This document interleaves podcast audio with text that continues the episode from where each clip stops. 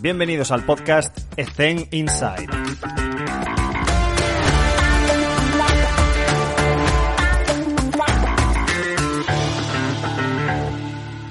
Muy buenas a todos. En el episodio de hoy estamos charlando con Nacho Coque. Nacho no, no, necesita ningún tipo de presentación, es una persona que está muy ligada al mundo del baloncesto, pero también deportes de raqueta. Ha estado muchísimo tiempo como preparador físico en selecciones, consiguiendo muchísimos buenos éxitos y resultados con la selección absoluta española y también está de coordinador en el área física de la Federación Española. Y, además os comentaremos también en la entrevista un curso de especialista en valoración funcional y readaptación de lesiones, muy interesante que os, que os aconsejo porque el plantel es fantástico, ya lo veréis.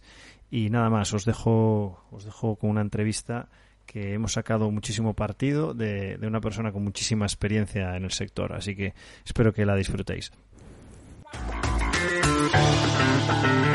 Muy buenas a todos, Nacho. Pues muchísimas gracias por estar con nosotros en este episodio. ¿Qué tal? ¿Cómo te encuentras? Bien, muchas gracias por invitarme. Encantado de estar en, en este espacio y, bueno, pues deseando compartir cosas con, con la gente que nos, que nos escucha. Genial. Para mí es un placer tenerte con nosotros, eh, una, una, referencia para mí a nivel particular eh, relacionado con el baloncesto. Me gustaría empezar con la misma pregunta que hago siempre a todo el mundo, que es pues que nos expliques un poco cuál es actualmente tu semana tipo, a qué te dedicas y cómo es tu día a día. Bueno, la verdad es que mi semana tipo es un poco heterogénea, mm. porque yo tengo muchos frentes abiertos, entonces no todas las semanas son iguales. Lo normal es que por las mañanas esté dando clase en mi instituto. Yo soy profesor de instituto, de un instituto de secundaria y de bachillerato. Y, normalmente, antes de entrar en el instituto, suelo entrenar muy prontito con algunos de los deportistas que tengo. Pues a lo mejor a las 8 de la mañana ya estamos puestos en marcha, luego me, me, voy al instituto, doy clase en el instituto toda la mañana y muchas veces o sin comer o nada más haber comido, aprovechando un centro en el que, en el que, con el que tengo una muy buena relación, pues nos dejan en ese horario que va desde las 3 hasta las 5, pues otro espacio también para seguir entrenando gente, eh, que fundamentalmente los últimos 7, 8 años ha sido casi toda del mundo de la raqueta, del pádel y uh -huh. del tenis. Eh, y luego posteriormente, pues, pues tengo una clínica y si tenemos eh, tarea en la clínica, pues me incorporo a la clínica y, y ese es el día a día, de, de, lunes a viernes. Luego los fines de semana, pues, pues entrenamientos eh, por la mañana, normalmente los sábados y alguna vez por la tarde, eh, algún sábado también toca o un domingo por la mañana cuando no hay competiciones pues también toca trabajar. Pero es, es, ya te digo que es un poquito heterogéneo. Mi, uh -huh. mi semana es, es, un poco diferente. Y luego aprovechamos pues espacios que están así un poco muertos, pues para hacer todos esos planes de esa gente que has estado viendo y seguir avanzando en la planificación de todos los deportistas a los que asesoro, que los que llevo, etcétera, etcétera. Uh -huh. Vamos, que no te aburres durante tu jornada semanal, eso seguro. No, no, no, no nos aburrimos. Eh, me gustaría empezar un poco por un nuevo proyecto que tienes, que tienes eh, acabas de lanzar hace, hace nada, que es el de especialista en valoración funcional y readaptación de lesiones, que, que me parece súper interesante, que lo que edita además la UCAM, Murcia, eh, en colaboración con Sport Coach. ¿Qué nos puedes comentar? Porque el plantel al, que, al que nos vamos a, enfrentar pues es maravilloso, ¿no? Por lo que comentábamos antes fuera de la entrevista, de que eh, tienen esa parte teórica, pero sobre todo la aplicación práctica al, mundo real, ¿no? Entonces, ¿qué nos puedes contar sobre este, este curso tan interesante? Bueno, pues la verdad es que cuando te planteas, bueno, yo, yo debo, me encanta la docencia, llevo dando cursos, másteres, pues allá donde me invitan, eh, pues, pues, pues intento ir y dejar lo mejor de mí, ¿no? Al final, cuando das una formación, yo lo veo como una competición. Vas allí a, hacerlo muy bien, compites contra ti mismo porque, porque te ayuda en, en la preparación del curso, te ayuda a poner en, en, en, orden muchas ideas que tienes, que a lo mejor en el día a día, en la vorágine en el día a día, no eres capaz de hacer. Entonces el curso te obliga a ponerte en primera línea y a, y a ordenar cosas. Y en segundo lugar, al final, bueno, a lo mejor puede sonar un poco raro, pero yo me lo planteo como una competición con el resto de la gente que va allí a hablar, ¿no? Y, y me planteo el, el, el, estar siempre a la altura de lo que los alumnos esperan y el estar a la altura de lo que el curso representa y el, grupo de docentes que en ese curso representa. A partir de ahí, pues es verdad que los alumnos siempre, muchas veces, cuando te quedas al final de los cursos, pues te demandan mucha información práctica. Yo la gente, en los cursos en los que suelo estar siempre, pues suelo dar bastantes, eh, bastantes cosas de las que yo hago, ¿no? Y eh, también lo justifico teóricamente, pero suelo plantearme las, las sesiones desde un punto de vista muy práctico. Bueno, pues eso, eso lo que he intentado hacer es rodearme de gente a la que he escuchado o a la que he conocido, que me ha parecido muy interesante y con un bagaje práctico brutal, y mm. traerla, y traerla al curso, a que cuente lo que hace en el día a día, lo mismo que me has preguntado tú al principio de, al principio de la mm. entrevista. Y bueno, eh, es un curso, en a mí la valoración funcional me cambió mi vida profesional, creo que me ha ayudado a entender muchas cosas que antes hacía de manera intuitiva y que ahora pues, pues veo cómo puedo ayudar a, los, a la gente a la que entreno pues eh, eh, desde bueno de, entrenamiento de fuerza hasta la readaptación de lesiones, la evaluación funcional me parece que es vital para poder eh, evaluar el proceso, para poder presentar o hacer progresiones de tareas. Y de eso se trata, de hacer un curso en el que la gente sepa lo que hacer cuando a ti te entra en tu centro de entrenamiento o en tu clínica una persona que pide ayuda, que te dice, oye, ¿me ayudas con esto? ¿Me ayudas porque no me he recuperado bien de un cruzado anterior? ¿Me ayudas porque llevo con una fascitis tres meses? de eso se trata, de saber qué haces cuando una persona te solicita tus servicios. Fantástico. ¿Podrías eh, adelantarnos cuál es tu perspectiva práctica eh, y con la enorme experiencia que tienes en cuanto a cuáles son los obligatorios? O sea, tenemos que valorar la dorsiflexión del tobillo, tenemos que valorar la movilidad glenumeral. ¿Cuál es para ti el top 3, por ejemplo? Ya sé que esto es imposible, es imposible. Sí, sí, bueno, vamos a ver. Eh, bueno, yo diría, yo, desde luego el tobillo es importante, pero para mí, eh, para mí es más importante, si tuviera que ponerlo en orden, eh, empezaría por, el, por un squat unipodal, por un single leg, squat, valorando qué pasa con esa rodilla, qué pasa después con ese tobillo, pero en un movimiento global. Mm, creo que, lo, a nivel de dorsiflexión de tobillo también es uno de los top. Eh, ¿Por qué? Porque casi todos los deportes que he tratado, eh, pues, pues eh, el tren inferior es, fundamental. Y luego, pues te vas a, no sé, a lo mejor a la gente le puede parecer raro, pero creo, porque ahora mismo hace tiempo que estoy con deportes de raqueta, que toda la función de la de la articulación o del complejo escapulohumeral es fundamental. Hay verdaderos, verdaderos eh, dramas con, todo este complejo escapulohumeral y creo que gran parte de las lesiones, no solamente de hombros, sino de lo que pasa en, el raquis, tanto la parte media como alta, tienen que ver con un mal funcionamiento de, de todo este complejo. Nosotros hasta hace nada metimos en nuestra valoración inicial, que no es el primer día, sino valoramos que la sesión inicial para nosotros es tres días, las tres primeras sesiones, y metimos un, test de disquinesia escapular, porque considerábamos que había muchos problemas en ese sentido. Y tuvimos mucho debate para meterlo o no, porque nos, centramos mucho en que, joder, la... y valorar está muy bien, pero la gente viene a entrenar. Y nos costó mucho, pero al final lo metimos porque considerábamos que era una disfunción muy común. Y nada, simplemente eh, anoté una cosa que me vino a la cabeza cuando estabas comentando el tema del, curso de valoración artromuscular, porque es una cosa que me di cuenta cuando fui al primer curso que dio Ignacio González Zas de valoración artromuscular, que además está en este curso, y lo cual creo que es un acierto brutal, porque es fantástico. Y me di cuenta con él de lo poco que sabía de anatomía funcional, porque además... Ignacio sabe un montón, entonces empieza a escupir conocimiento y no te das cuenta.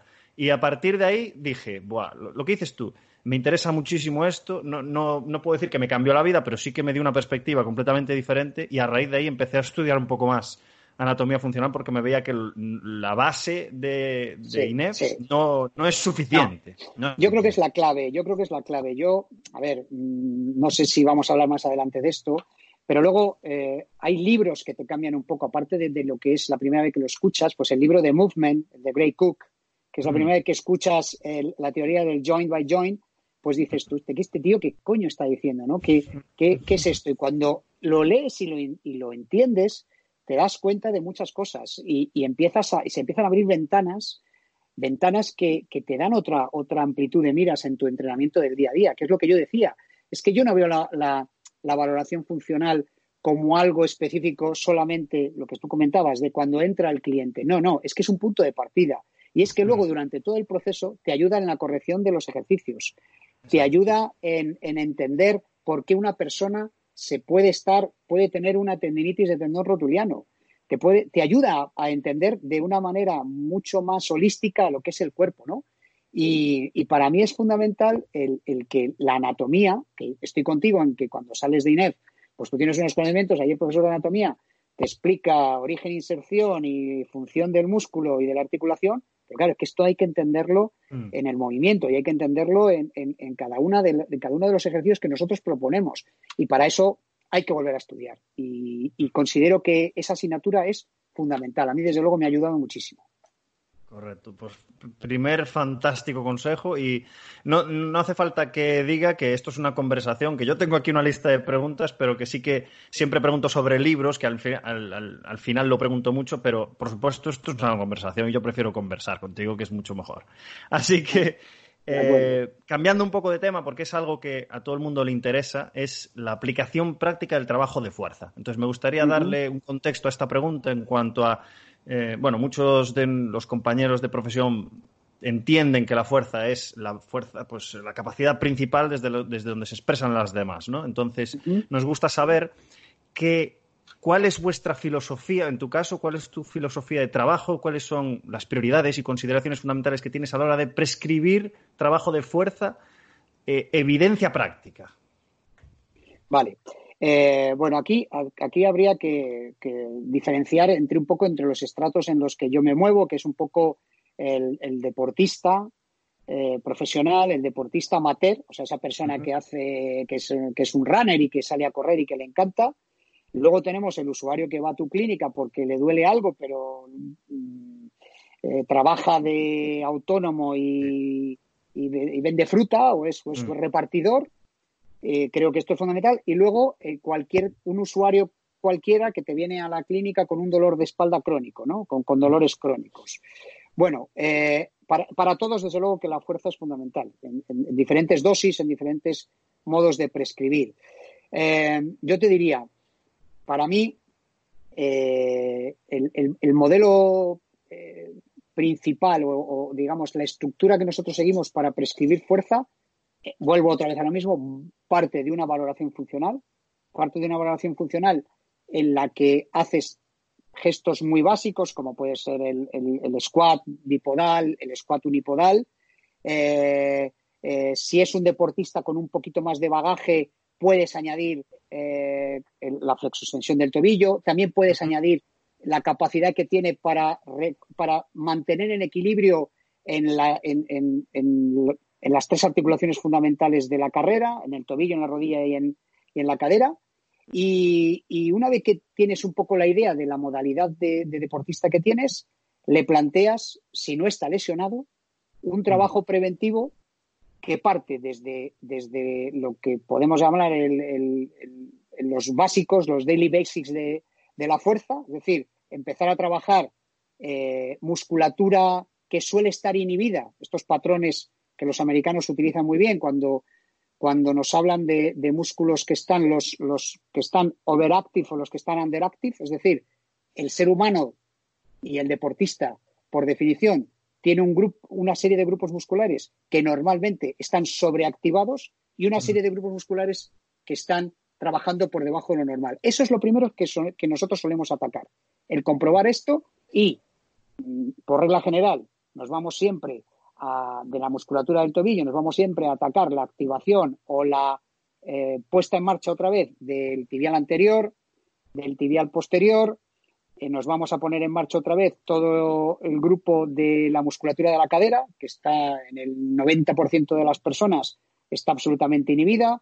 Eh, intentamos a la vez que activamos la musculatura del glúteo mayor, glúteo menor y, y glúteo mediano sobre todo, el, intentar que el piramidal no nos dé mucho, mm. no nos dé mucha lata, que suele estar sobreactivado, y fundamentalmente core. Si eso, si tuviéramos, si analizáramos el cuerpo humano desde el esternón hacia abajo. Te estoy mm. dando unos brochazos generales de, de, la línea de fuerza, ¿vale?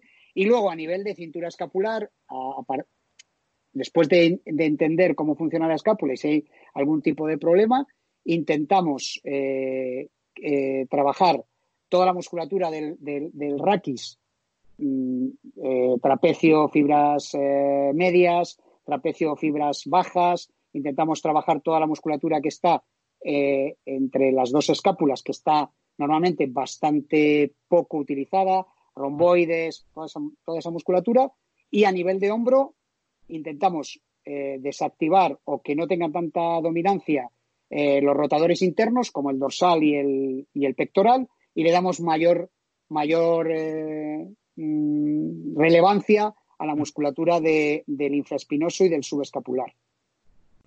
Como es una, como esto es una charla entre gente especializada, pues no me importa, no quiero, no, creo que sea pedantería poder dar esa. Te lo, te lo, comento porque hay mucha gente que me manda mensajes y, la mayoría de nuestros oyentes son todos, si te fijas, todos a los que les entrevisto son licenciados de INEF, todos los que nos escuchan normalmente siempre son de este perfil y que están en equipos semiprofesionales o profesionales directamente. Así que no nos estamos yendo para nada del contexto. La gente te, va a seguir. Y el que no, que estudie. Perfecto. a partir de ese trabajo más preventivo, pues ya podríamos empezar con los ejercicios básicos de fuerza, por supuesto el peso muerto, la sentadilla, la media sentadilla, eh, la sentadilla unipodal con todas sus variantes. Eh, por no aburrir, por no aburrir, eh, hay una cosa que a mí me gusta mucho trabajar, que es el tema de eh, los movimientos eh, rotacionales, ¿vale? Mm. Toda, toda la, integración de core y de musculatura de cadera y de rodilla eh, con las diferentes con, diferentes movimientos antirrotacionales, ¿no? El, control, controlar el, intentar controlar la rotación del cuerpo para que el movimiento sea más eficaz. Me gustaría hacerte una pregunta eh, que prácticamente por lo que has comentado doy por hecha, pero me gustaría que la gente te escuchara decirlo y es, eh, bueno, son varias preguntas relacionadas, que es, ¿qué opinas del 80-20 de que todos los jugadores de, por ejemplo, una plantilla de baloncesto, todos los jugadores tienen que hacer el 80% del mismo trabajo? se individualiza, que esto la primera vez que se lo escuché fue a Michael Boyle. Y en la entrevista me lo dijo, el 80% de las cosas que hago es para todos lo mismo, si es del mismo deporte. Y luego, eh, en este boom de individualización, tenemos que individualizar, va un, poco en contraposición con ese 80-20. Entonces, ¿dónde individualizamos? Y eh, muchos preparadores físicos tienen el Big Three o el Big Four, pues press de banca, dominante de rodilla, dominante de cadera, pues sentadilla y hip thrust o sentadilla y peso muerto. ¿Hasta qué punto, por ejemplo, individualizamos ese patrón fundamental, por ejemplo, la sentadilla, y hacemos una progresión, regresión de 10 ejercicios dentro de ese patrón? Eh, ¿Dónde individualizamos? ¿Qué te parece ese 80-20? Mira, eh, a ver, yo soy partidario de, dar recetas, pero, pero, es complejo. El 80-20, mm. bien, es verdad que hay muchos, eh, hay un porcentaje alto, no sé si sería 80, no sé si sería 60, de necesidades básicas del deportista en fuerza que pueden valer para cualquiera. Pero luego, y del, perdona, y del ser humano que ya lo has comentado. O sea, primero eres un ser humano y por esa musculatura antigravitatoria ya vas a tener que trabajar esa musculatura inhibida y relajar la, cortada. Eso ya de base, pero luego, aparte de lo deportista, y ahora, perdona, pero seguimos. No, no, no, sin, problema. Pero claro, tú luego te encuentras, tú te vas a un equipo de baloncesto profesional, que estás en un equipo como la selección española, entonces eh, intentas eh, vamos, a, vamos a ponernos en el caso del 80-20, ¿no? Y te vamos, vamos a ir a, un, a, a, la sentadilla, ¿vale? Te encuentras con uno de los jugadores, dos jugadores, tres jugadores, eh, estamos hablando de grandes estaturas, con problemas normalmente de eh, dolor de espalda. Dice, no, no, no, yo cargar la barra arriba, no. Ya estás en una variante, ya estás utilizando disco cerca del centro de gravedad o kettlebell, brazos estirados, a lo mejor tienes que hacer una adaptación con un fútbol en la espalda para que la sentadilla sea una sentadilla más pura. Evidentemente va a tener una, dominancia mayor del componente de rodilla y como tienes la espalda apoyada en el fútbol, aíslas más el glúteo, pero ya estás haciendo una modificación. Mm. Es mejor que el deportista digas, no, mira, lo vas a hacer con mi norma, con, con mis reglas. No, no te voy a poder adaptar o, o, es mejor adaptarte al deportista. Sin duda creo en la adaptación del deportista. El deportista hay que ganarse su confianza, en estas pequeñas cosas, en estas adaptaciones de los ejercicios. No quieres hacer glúteo de esta manera porque el hip thrust te duele, que duele a veces. Esto es que es una postura tal. Vamos a hacer glúteo de otra manera. Vamos a, explorar otra vía eh, colocando, eh, a, lo mejor a nivel de solicitación de fibras no es el mejor ejercicio, pero tenemos que buscar caminos para que el deportista se encuentre a gusto con su rutina. Yo te puedo contar, y se lo puedo contar a, te lo puedo contar a ti, y se lo cuento a todo el mundo, que lo que una de las mayores evoluciones que he visto yo desde que entré en la selección española en el año 2005 a, cuando me he marchado es que el deportista de baloncesto está acostumbrado, esta gente que viene, mucha gente de la NBA está acostumbrada a trabajar individualmente. Es posible mm. que haya contenidos que sean el 60, el 70% parecidos a los que hace otro compañero, pero están acostumbrados a un trato individual, a que el preparador físico esté con ellos continuamente dándoles feedback provocando eh, eh, soluciones a un pequeño problema que tiene cuando está haciendo, por ejemplo, el bridge, que es un día, un, tú estás haciendo un bridge y los que estamos en esto sabemos que un día a lo mejor el deportista pone los talones cerca del glúteo y otro día le tira al recto anterior y le está molestando porque ha estado haciendo entrenamiento de pista. Entonces tú tienes que estar continuamente con el deportista porque te lo demandan. La última cosa que me pasó con dos grandes jugadores de la selección es que había quedado con, dos del mismo puesto y que iban a hacer un trabajo parecido. Y uno de ellos me dijo por separado, dice, no me importa trabajar con fulanito, pero es que me gustaría que me entrenases a mí solo, porque es que quiero que me dediques todo el tiempo, aunque sea menos tiempo, aunque me de entrenar hora y pico, entrenemos 45 minutos, pero que estés conmigo todo el tiempo. Bueno, pues eso es un poco lo que está demandando el deportista profesional y tú te tienes que saber adaptar y creo que, es algo fundamental, vamos. Qué interesante. Muchas cosas acabo de apuntar. Voy a, hilarlo con lo último que has comentado y es que muchos de nuestros compañeros tenemos el problema de, la gestión del grupo en el gimnasio y algunas recomendaciones que dicen es pues eh, agrúpalos por posesión, agrúpalos por necesidades, agrúpalos por, por lo que sea. Entonces, me consta que, que, tú tienes el mismo problema, porque en la selección has estado con corrígeme si me equivoco, uno, dos, tres preparadores físicos como mucho, y esta gente está acostumbrada a que le entrenen solo. ¿Cómo resuelves ese, esa problemática de la gestión de grupo en el gimnasio? Vamos a ver, mira, eh, eh, yo en mis primeros años en la selección estaba absolutamente, estaba solo, solo más solo que la una, ¿no? y tenía un montón de jugadores. Entonces lo que hacíamos era empezar con los peores horarios para los más jóvenes, los que menos tiempo llevan en la selección, es decir, que a lo mejor a las nueve de la mañana tenías a, los que no tenían muchas internacionalidades y en los horarios buenos tenía a los jugadores, digamos, que más veteranos o a los jugadores más veteranos en la selección. Pero siempre eh, hacíamos un entrenamiento de grupo orientado a la prevención, ¿vale? Con elásticos, con los TRX, tal, tal, tal, y luego les dábamos píldoras individuales Mm. a lo largo de, todas las de toda la concentración. Como mucho, como mucho los, en, los últimos años eh, que he estado, dos, tres jugadores a los que les das la rutina por escrito y que continuamente te estás moviendo de uno a otro para poderles ayudar en, los ejercicios que están haciendo, pero no más de tres jugadores en el gimnasio. Porque, mm. porque bueno, ellos están acostumbrados a eso. Y luego, si yo tuviera, como me ha pasado, eh, una sala en la que tuviera que agrupar a deportistas, ya no te hablo de superélite. De mm. menos, yo normalmente eh, solía agruparlos por, por eh, a, través de la, vuelvo otra vez a la evaluación funcional, por, digamos, por déficits.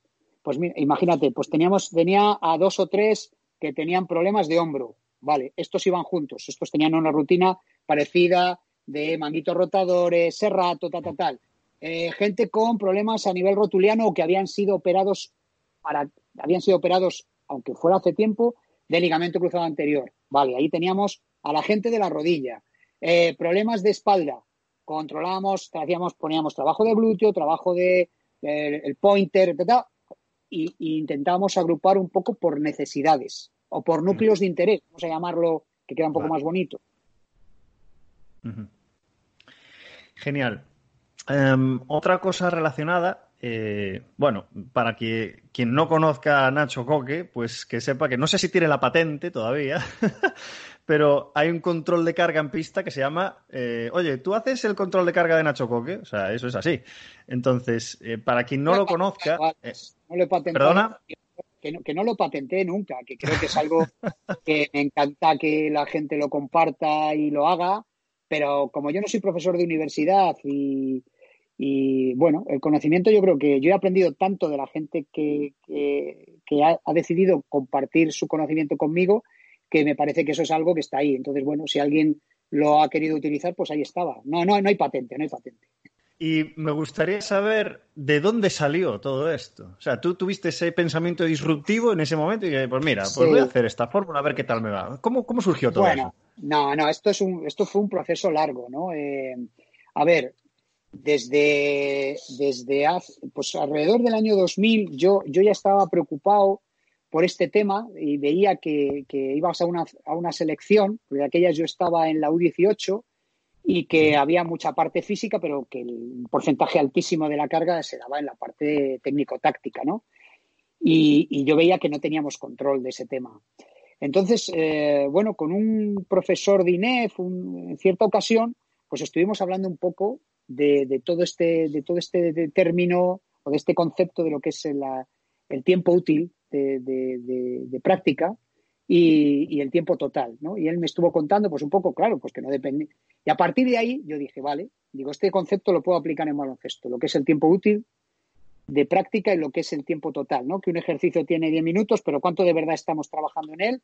Porque, los, porque en, básquet, la gente de básquet y la gente de fútbol sabe que el entrenador eh, interviene y que en ese momento se para el ejercicio y el tipo de práctica se detiene, ¿no?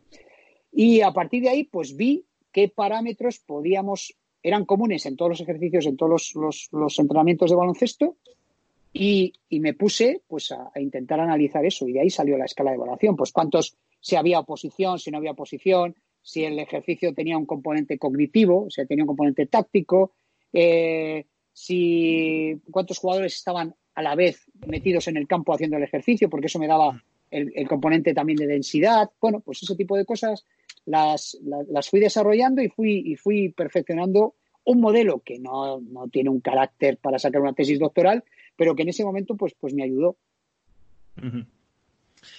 Fantástico. En cuanto a eh, el, control de carga en el gimnasio, hay, hay de todo, la verdad. Hay gente que utiliza Mm, aplicaciones móviles, eh, hay gente que utiliza los encoders, hay gente, por ejemplo, ahora estoy en el máster de en el máster CD del Fútbol Club Barcelona y claro, le estamos preguntando a Julio Tous cómo es capaz de hacer el control de carga de ese entrenamiento 3D y todo esto, ¿no? Que, que, es sensacional, pero es imposible controlar la carga de esos ejercicios. Entonces, la pregunta es muy interesante para, para una persona como tú que lleva tanto tiempo en la élite, ¿cómo, cómo ¿Te gusta controlar la carga? ¿Cómo te gustaría y cómo lo has hecho?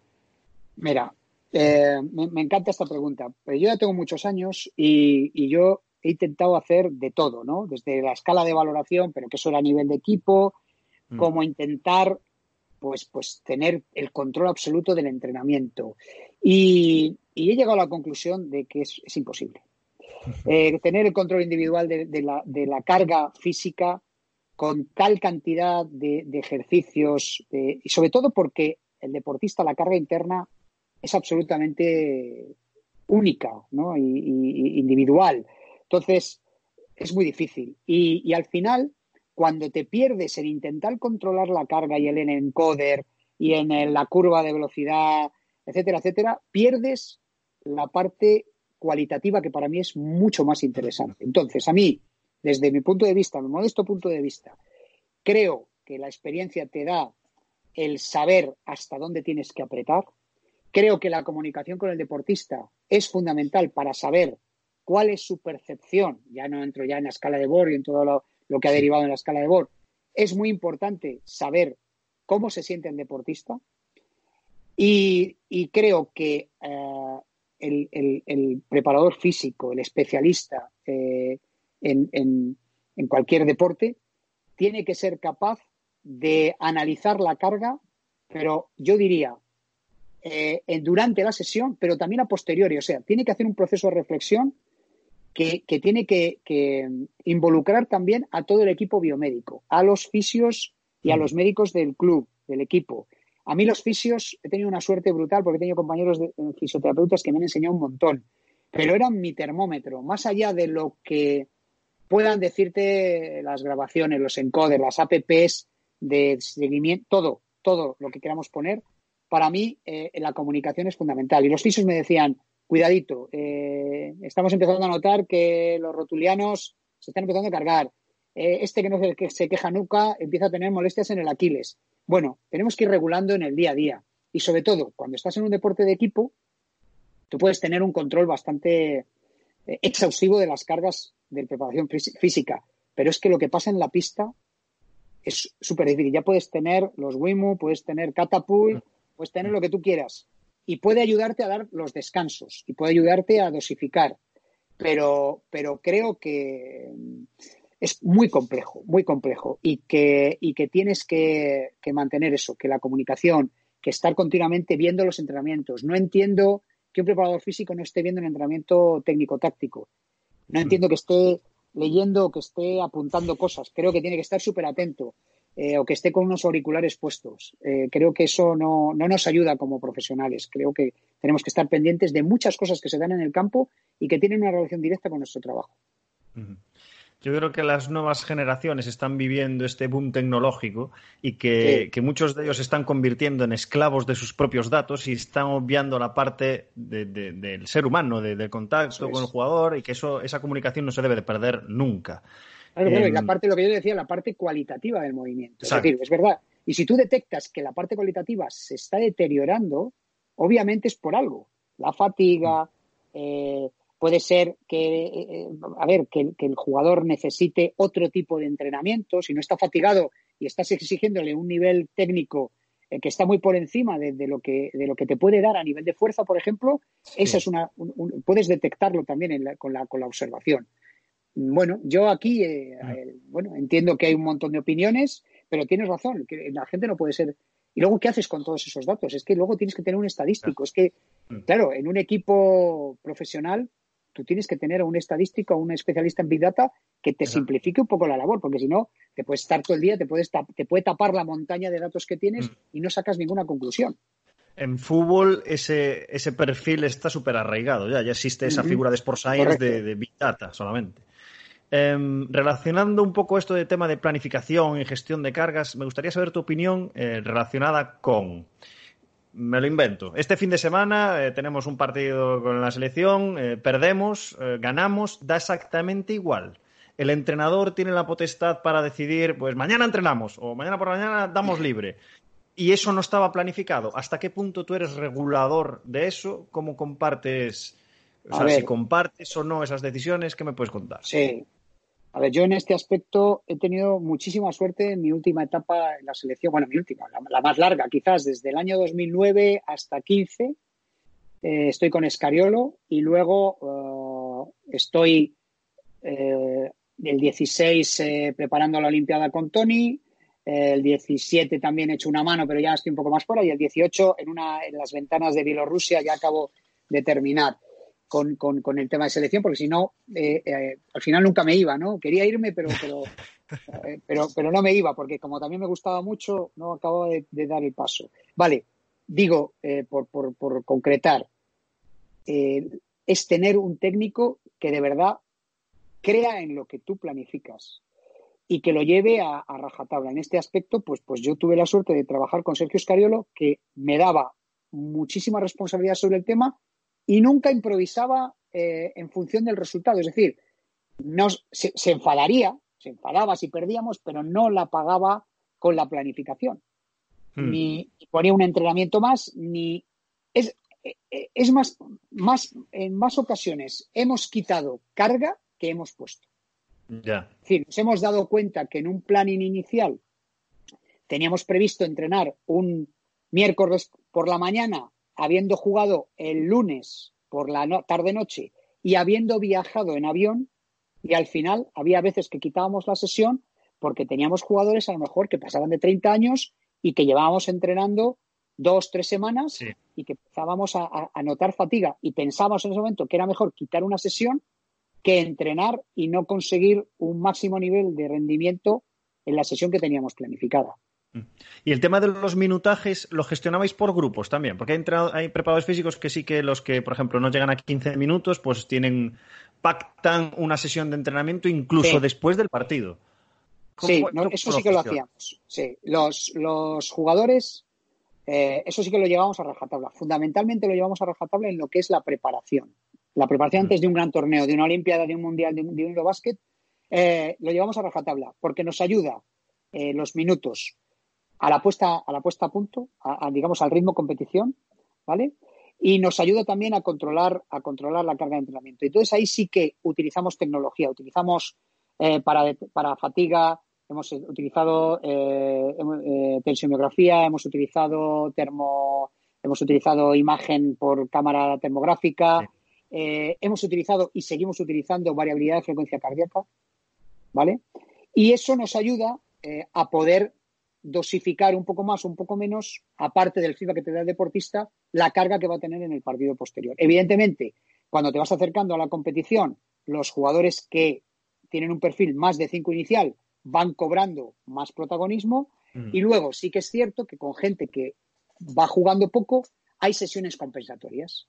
¿Para qué? Para que en un momento determinado, cuando ya se va acercando a la competición y digamos que el volumen es mucho menor, puedan mantener ese estado de forma óptimo en el momento que les vayas a necesitar, porque puede que se te lesione un jugador importante y este jugador, que en un primer momento en tu planning inicial iba a jugar 10 minutos, pase a jugar 25 o 22, ¿vale? Entonces sí que es, hay, hay sesiones compensatorias, más en gente no veterana que en veteranos.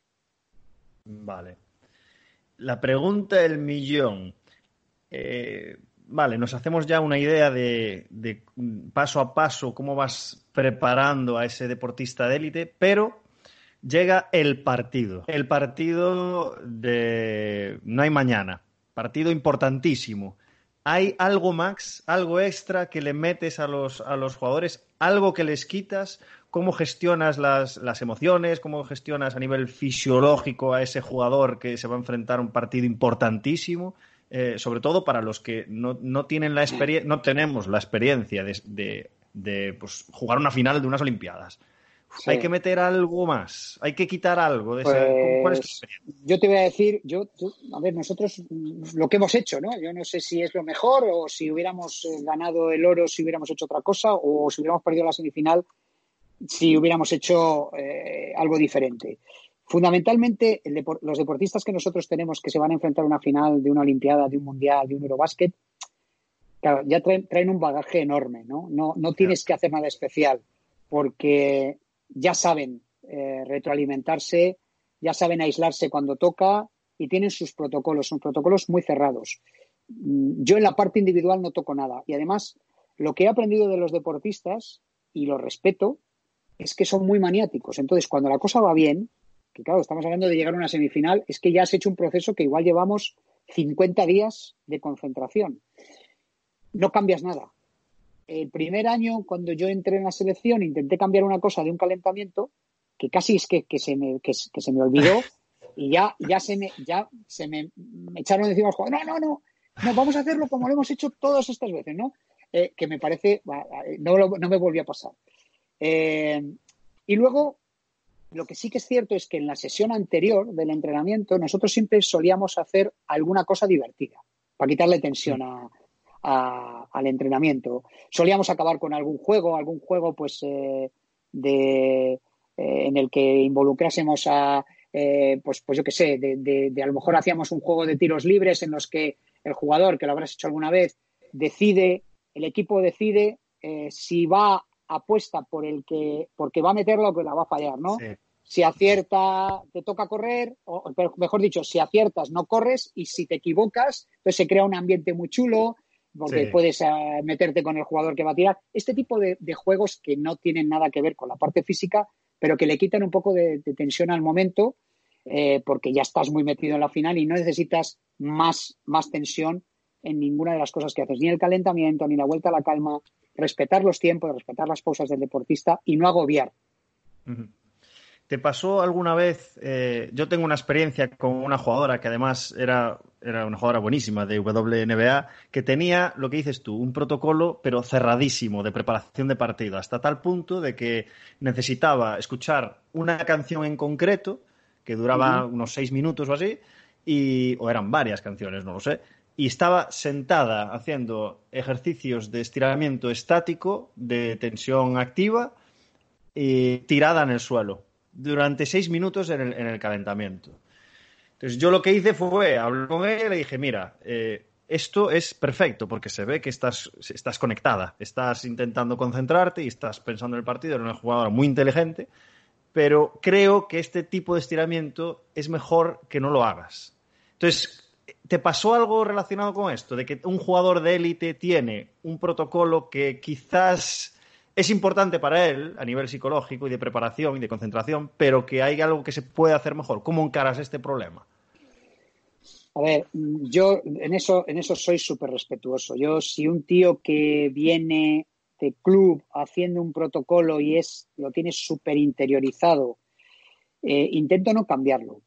Eh, es verdad que a veces que los jugadores en alguna cosita, porque estás trabajando fuera de lo que son los calentamientos y los partidos con ellos, eh, ven cosas que a lo mejor les gustan y entonces dices, oye, podría hacer esto en el calentamiento, pero si ellos ya lo tienen muy interiorizado, yo no les cambio nada. Yo creo, priorizo la parte de concentración de, tus, de tus rutinas, de tus cosas, a que algo sea, vamos a ponerle, cuestionable a nivel eh, ergonómico, eh, de anatomía funcional, de valoración, tal. Mm, lo, dejo, lo dejo. No, no, me, no me preocupa. De hecho, mm. de hecho, hay muchos deportistas en la selección que te voy a contar, metí tensión activa, ¿no? Y dije, por mis narices voy a meter la tensión activa en los protocolos de calentamiento, ¿vale? Y lo metí. Y, ¿sabes lo que pasó? Que cuando ya habíamos hecho tensión activa y estábamos listos para empezar, había algún jugador que me, pedía permiso para hacer tres estiramientos de, pasivos. Con lo cual... De asistencia, de estar tú con Correcto. Sí, sí, me decía, ¿me estiras el isquio? y claro, en ese momento, no, no, mirando, mirando el libro, ¿no? Mirando la enciclopedia de lo que se debe hacer, decías, madre mía, si acabo de estar haciendo esto para provocar eh, pues que la parte miotendinosa esté lista para hacer lo que vamos a hacer después, ahora tú me estás pidiendo que hagamos otra cosa. Pero no discutíamos. Eh, ya está. Eh, creo que, que, es una cosa que es, esa es la esencia de saber estar con deportistas de élite. Hay cosas que debes de respetar. Y luego, off the record, en algún día, oye, ¿no habrías pensado? Te voy a proponer una cosa, pero mm. no merece la pena pegarse en eso, desde mi modesto punto de vista. ¿eh? Sí, sí. Y en cambio, le damos la vuelta a la tortilla. En formación, imagínate, cuando estabas en la U18 ah, y te encuentras con, personas que... Es Esto distinto. es distinto. Ahí sí que atacas, ¿no? Correcto. A ver, eh, vamos a ver, nosotros también respetamos, si, por ejemplo, imagínate, teníamos un chaval que se había hecho, que, venía con, dos esguinces de, grado 2 a lo largo de la temporada y venía con su protocolo de tobillo. Perfecto. Lo mm. manteníamos, a lo mejor eh, eh, lo enriquecíamos con alguna cosa, pero lo manteníamos. Pero en, el, en el hecho de las rutinas de grupo, de decir, oye, pues ahora a ver qué os eh, vamos a, meter todos vamos a hacer un ejercicio de propio de este tipo o vamos a hacer peso muerto una pierna tal no es que yo peso muerto no yo te voy a enseñar a hacer peso muerto. Yo te voy a enseñar a hacer esto que es sencillo. Mm, mm, creo que es fundamental en chavales jóvenes aportarles cosas porque luego ya estará el, día a día y los años para que ellos pues generen sus manías sus rutinas pero en, chavales en, edades de formación sí que creo que es importante el, poderles educar, ¿no? Y, decirles, pues, cómo crees que deben de hacer, las cosas a nivel cualitativo. Es muy importante. Mm. Muy interesante. Eh, me gustaría seguir hablando sobre esto, pero quiero respetar un poco la, última parte, que es un poco más personal, si se puede decir, y para conocer a Nacho un poco más. Eh, lo que nos puedas comentar en cuanto a ¿Qué has dejado de hacer con el paso de los años? Estarás conmigo en que nuestro gremio, bueno, prácticamente en cualquier gremio, si no te formas estás muerto y tienes que estar siempre a la última. Y seguro que has cambiado cosas con el ah. paso de los años o has priorizado ciertas cosas sobre las otras. ¿Qué nos puedes contar en este sentido? Pues mira, em, he cambiado muchísimas cosas cada año, ¿no? Y, y, esto muchas veces lo hablo con la gente que he entrenado de pádel que de un año a otro, imagínate que cambian y a lo mejor ya no viven en Valladolid y van a, entrenar a Madrid y luego vuelven, ¿no? Y de un año a otro dices, joder, cambiaste un montón de cosas. Eh, sí, cambié un montón de cosas. Dejé de hacer cosas, las cambié por otras, porque en, el devenir de los acontecimientos vas viendo que hay cosas que te dan más réditos. Eh, pues, pues en periodos precompetitivos pues dejé de hacer, por ejemplo, que lo hacía antes eh, bastante, pues los, los squat eh, bipodales. Empecé a hacer mm. muchas más cosas unipodales, ¿vale? Que antaño, pues hacía muchos más ejercicios bipodales y, ahora hago muchos más ejercicios unipodales. Eh, metí muchas más cosas combinadas de ejercicios unipodales con retos antirrotacionales, ¿vale? Para mm. involucrar core, para involucrar parte cualitativa, pero con... Metí también muchas cosas de que antes no hacía de atención dividida, de, distorsión, ¿no? De decir, coge una ah, pelota, Contexto eh, inesperado, perturbación. Eso es, eso es, ¿vale? Para, para, para intentar que el deportista no se acople, ¿no? Que, mm. ese principio de variabilidad, darle estímulos diferentes para que no se acople, sobre todo en, los, en, los, deportes que me muevo yo, que son prácticamente todos los deportes acíclicos y con un gran nivel de incertidumbre, como puede ser el tenis, el pádel, el baloncesto, el fútbol, pues que era fundamental no solamente que los niveles de fuerza sean buenos, sino integrarlos con acciones repentinas, con acciones antirrotacionales, con atención dividida, con gesto distorsionado. Bueno, esas son las cosas que, he ido mm. enriqueciendo eh, a medida que he ido, que he ido avanzando, ¿no? Y luego hay una cosa que, es fundamental y que veo en la gente joven y, mm, como se dicen habitualmente, que me, que me perdonen los, los, chavales que me están escuchando más jóvenes, porque hay un término en inglés que me gusta mucho, que es el patronize, ¿no? Que dicen, no, eh, patronáis es cuando intentas decir una verdad, esto, no sé qué. Bueno, pues, pues yo les diría que, esto es una de las cosas que yo he cambiado desde que empecé a entrenar a gente. Yo empecé a entrenar a gente en baloncesto con 15 años y era un, era un killer y un, y un, pues eso, con 15 años, pues imagínate, pues un descerebrado de la preparación física, pues no sabes nada, ¿no? Y, y copias cosas y no tienes ni idea. Eh, y, hay jugadores que, los entrené con 15 y 16 años que todavía me hablan, que es algo, algo insólito, ¿no? Mm. Eh, pero, pero lo que sí que te digo, y es una cosa que quiero lanzar a la gente que acaba de terminar la carrera, es que mm, cuando tú coges a un deportista, matar a un, a un tío entrenando es muy fácil. Mm. Muchas veces que la gente tiene sensación de que tiene que atizar, que tiene que el deportista tiene que acabar exhausto, que tiene que no creo que sea lo más importante. A medida que vas cumpliendo años te das cuenta que hay días que a lo mejor los tienes que medio matar, pero que lo importante es que un deportista que ha estado entrenando contigo y está haciendo preparación física a las 8 de la mañana, a las nueve y media pueda entrenar técnico. Y no empiece a cambiar cosas del técnico porque tú lo has asesinado, ¿vale? Eh, y que pueda entrenar al día siguiente. Y que cuando tú estás proponiéndole unos ejercicios a, un deportista y al día siguiente no se puede mover de agujetas que tiene y no es pretemporada, no estás haciendo las cosas bien.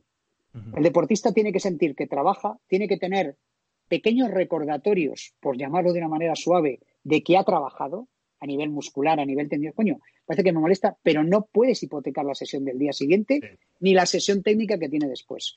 Y hay muchas veces cuando sales de la carrera que te piensas que entrenar bien escoger a un tío y fundirlo. Sí, sí, sí, sí, tal cual.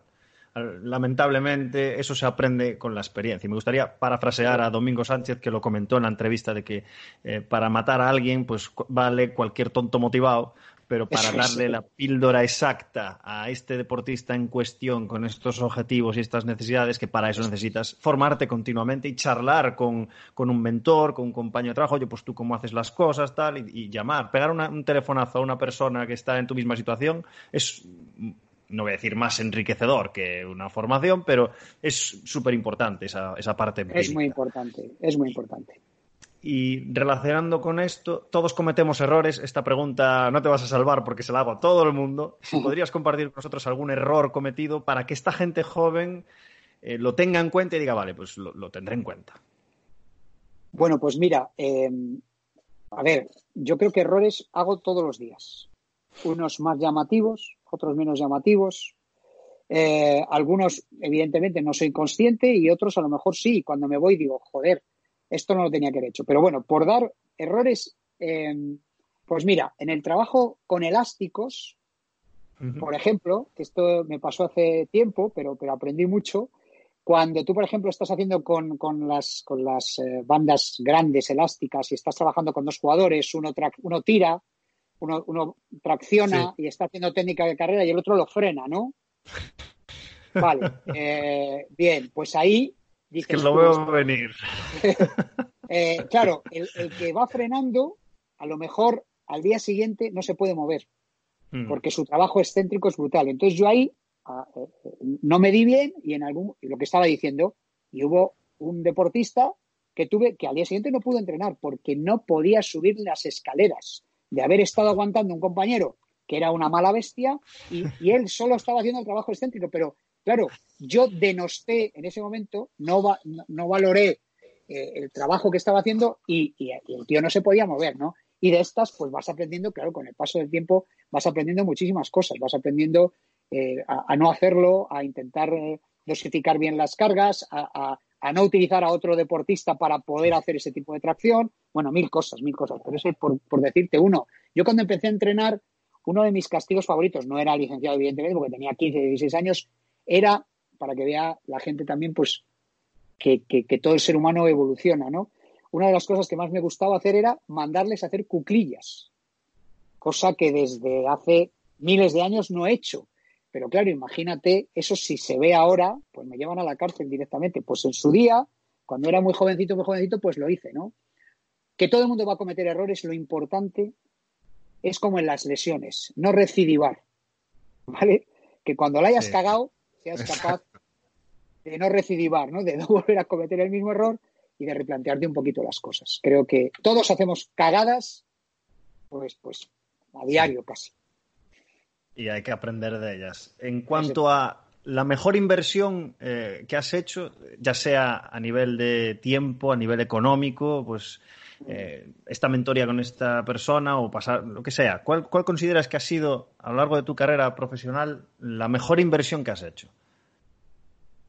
La mejor inversión que he hecho, a ver, voy a ponerme un poco filosófico, pero, pero eh, es tener tiempo para poder hablar con, con mis jugadores de la selección sobre lo que estaban haciendo en Estados Unidos. Porque eso me abría una cantidad de vías de conocimiento y, de, inquietudes brutal, porque venía José Calderón contándome que había hecho una cosa en Toronto y a mí, eh, bueno, pues eso me abría una ventana de por dónde iban los tiros, ¿no? Y me encantaba hablar con ellos de eso, me encantaba poder que me pudieran, eh, pues eso, alimentar con, las experiencias que venían de la mejor liga del mundo. Para mí, esa inversión, pues, pues eh, me nutría, me, me ayudaba muchísimo. Es impagable, sí, sí. Sí, sí, sí. Y, de cara a, las personas más jóvenes que, les has dado un par de consejos ya, eh, ¿sabrías recuperar el peor consejo que has escuchado o que te, o que te han dado? El peor consejo que me han dado. O el mejor. Puedes responder el mejor o el peor, que tú quieras. Bueno, a ver, es difícil, ¿eh? es difícil porque, porque al final eh, hablas tanto con la gente que te dan consejos muy malos y te dan muchos y te dan consejos muy buenos. Yo, eh, en líneas generales, te diría que hasta los peores consejos, yo aprendí mucho de cosas que vi que dije, esto no lo voy a hacer nunca. ¿Vale? De ahí aprendí muchísimo. Es decir, me encantaba, como consejo, me encanta ir a ver a entrenar gente. Porque veo, veo muchas cosas que me gustan, algunas que no me gustan, pero evidentemente eligiendo bien el, el, objetivo ¿no? y de lo que estás haciendo. Creo que es muy bueno que la gente vaya a ver entrenar a otras personas, porque hay veces que te das cuenta de errores que cometes tú. Mm. Mm. De que cambias a lo mejor un ejercicio y no has esperado el tiempo suficiente, de que eh, si eres una persona muy nerviosa, como soy yo, que a lo mejor das demasiado feedback y ves a otro preparador físico nervioso y dices, este habla mucho. Y a lo mejor hay alguien que te dice, macho, si tú hablas igual, estás todo el, dando, estás todo el día dando la turra, haz esto, venga, fíjate en tal. Eh, otra cosa que aprendes con el tiempo y que un buen amigo me dijo, no des tanto feedback. Mm. El deportista no es capaz de... Muchas veces que tú vienes de hacer un curso, por ejemplo, de valoración funcional. Ah, claro. El dedo pulgar, fíjate en el tobillo, no la rodilla, aprieta los glúteos, eh, estás, bueno, pues el deportista no asimila tanto. Entonces, tienes que entrenarte, a mandar mensajes. Estás en la docencia, en la parte, claro. Es que estás en la docencia, en la parte de salud y en la parte de rendimiento. Entonces, para que no se junten esas áreas es, es complicado. Claro, entonces tienes que en un momento determinado hacer un análisis y que te viene muy bien que alguien te diga, joder, da un poquito menos de feedback, el deportista no lo asimila y, creo que son, que son cosas que, bueno, que, viene bien, que viene bien. Mm. Que te vean entrenar. Perdona, perdona. Continúa, Nacho, perdona. No, no, que te vean entrenar, que te vean ah. entrenar y que tengas la confianza en alguien para decir, oye, sácame todos los defectos que creas que estoy cometiendo con, cuando estoy entrenando. Hay que ser un poco autocrítico y no temer de que algún compañero te diga las cosas que no le parecen que estás haciendo bien. A nivel de comunicación, a nivel de planteamiento de tareas, las propuestas que haces, de todo, ¿vale? Una, una recomendación personal, porque lo hice y aluciné, es cogéis el móvil que tenéis en el bolsillo, os compráis un micro que vale 5 euros y os grabáis vuestras sesiones de entrenamiento para escucharos. Alucinaréis de lo, de, lo, que pensáis que decís y lo que decís. Lo comprobaréis después, os lo garantizo. Para mí fue, madre mía, Alex, ya, ya puedes empezar a cambiar tu oratoria porque, madre mía. Eh, dos últimas preguntas. ¿Quién te ha impactado más y por qué? ¿Cuáles han sido tus influencias o si puedes recuperar? Puede ser en el plano personal o puede ser profesional, ¿eh? lo, que tú quieras, Nacho. Bueno, eh, me impactó, me ha impactado mucho, que la mayoría de, las personas lo conocen y lo vamos a tener también en el curso. Héctor García, me parece un fuera de serie. Me parece un ya fuera no da cursos, ¿verdad? ¿O sigue con.? sí, sí, sí, da formaciones y le voy a tener en Valladolid 20 horas, ni más ni menos. Por eso te decía que cuando estuvo En February, estuvo en February Fitness en León, que, fue Dan Baker. Correcto, pero, correcto, correcto. Sus, pero sus cursos de, del hombro, de la rodilla y tal, ¿lo sigue dando? Pues yo creo que da mucho menos, porque abrió un centro en Vitoria y yo creo que da mucho menos. Pero bueno, yo lo convencí, tengo muy buena relación con él para que viniera a Valladolid a nuestro curso y reconozco que Héctor fue una de las personas que me cambió mi forma de entender las cosas. y luego hay otro, hay otro amigo, porque le considero amigo, que lo tengo además aquí en Valladolid, que también me cambió muchas cosas de las que llevo haciendo en los últimos 10 años, que fue Pedro J. Marín. Mm, sí. Para mí son dos auténticos cracks. Si escuchan este programa, pues eh, me encantaría que supieran lo que han influido en mí, que se lo he dicho personalmente, pero me gusta decirlo en público porque es que es cierto que creo que son dos docentes y dos personas con una capacidad para transmitir ideas y para abrirte nuevas perspectivas absolutamente increíble. Lecturas, eh, bibliografía recomendada. A ver si podemos decir un par de libros que, tú consideres, oye, chicos, esto, sí, claro que sí, claro que sí. Además, bueno, yo creo que ya, ya, ya han salido, ya han salido, ya ha salido Movement, que creo que es fundamental para entender un poco cómo funciona el cuerpo. Creo que también hemos hablado de Michael Boyle, de, el, último que, que sacó el New Functional eh, Training for Sports, que lo mm. hay traducido al, castellano. Eh, y luego hay un tío que a mí me gusta mucho, que también es americano, que es eh, Craig Livenson, sí.